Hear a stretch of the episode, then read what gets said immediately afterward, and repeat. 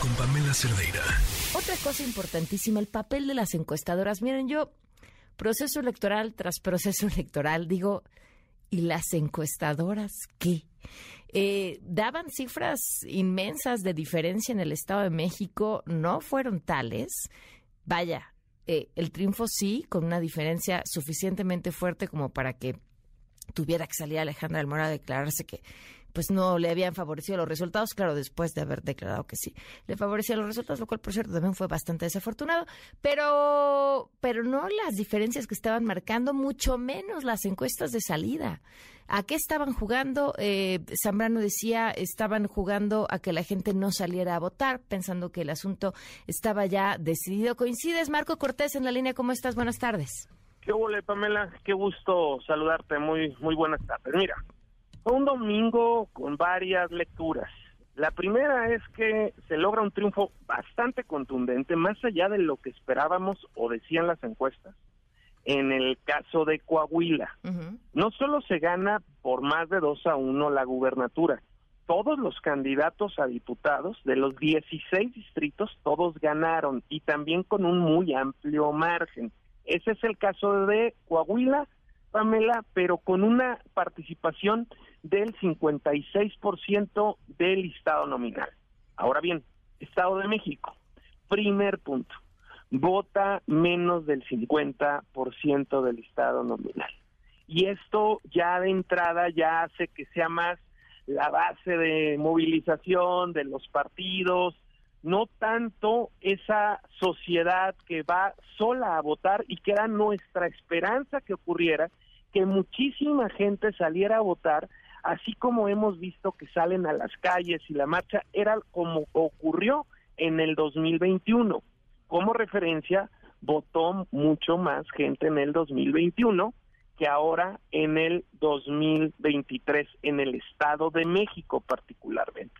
Era una elección que estaba muy abajo, 25 puntos abajo, y terminó 8 puntos abajo hay que decir que más allá de todas las ilegalidades y recursos y todo, finalmente no fue ya un paseo en el parque, ya no estuvo tan holgada como decían que iba a terminar, se remontó de forma muy importante.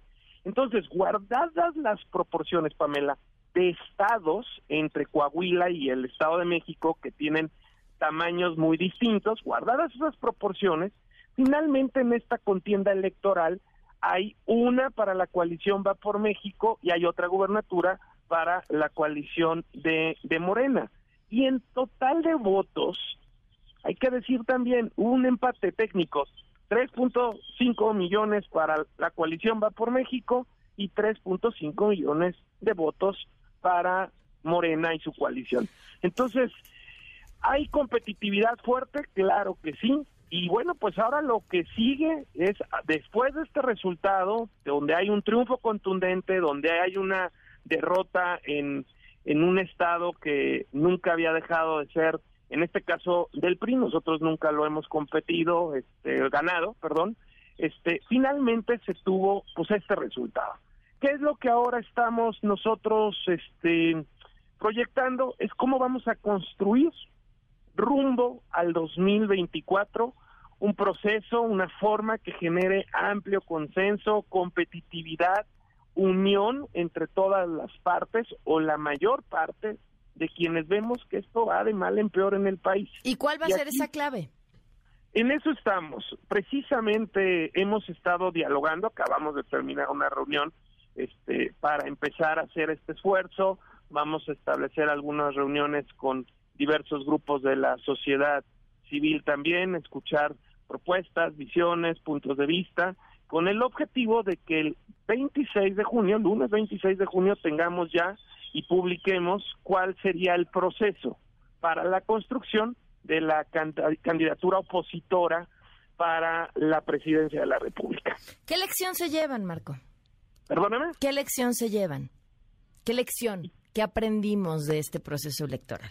Bueno, ¿qué aprendieron? Que, no logramos convencer o enamorar a la sociedad, animarla de tal forma que salieran a votar como esperábamos, particularmente en el Estado de México. sí, sí fue una sorpresa que solamente votara un 49% del electorado.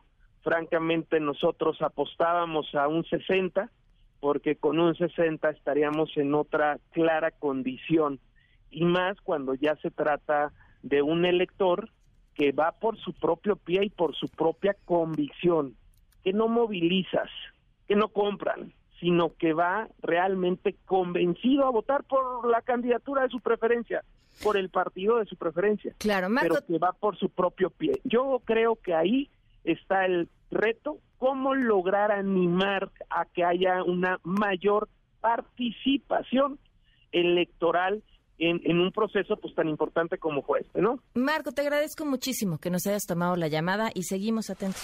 Noticias MBS con Pamela Cerdeira.